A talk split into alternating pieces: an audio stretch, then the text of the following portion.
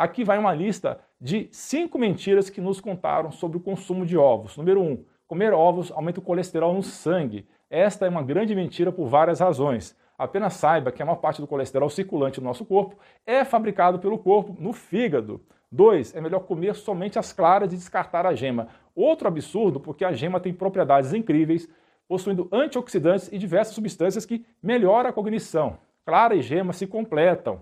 3 lavar os ovos antes de guardar na geladeira. Não faça isso, pessoal, porque a casca do ovo tem uma película protetora que pode ser removida pela água, o que aumenta a chance de contaminação por bactérias. 4. Não pode comer ovo todo dia.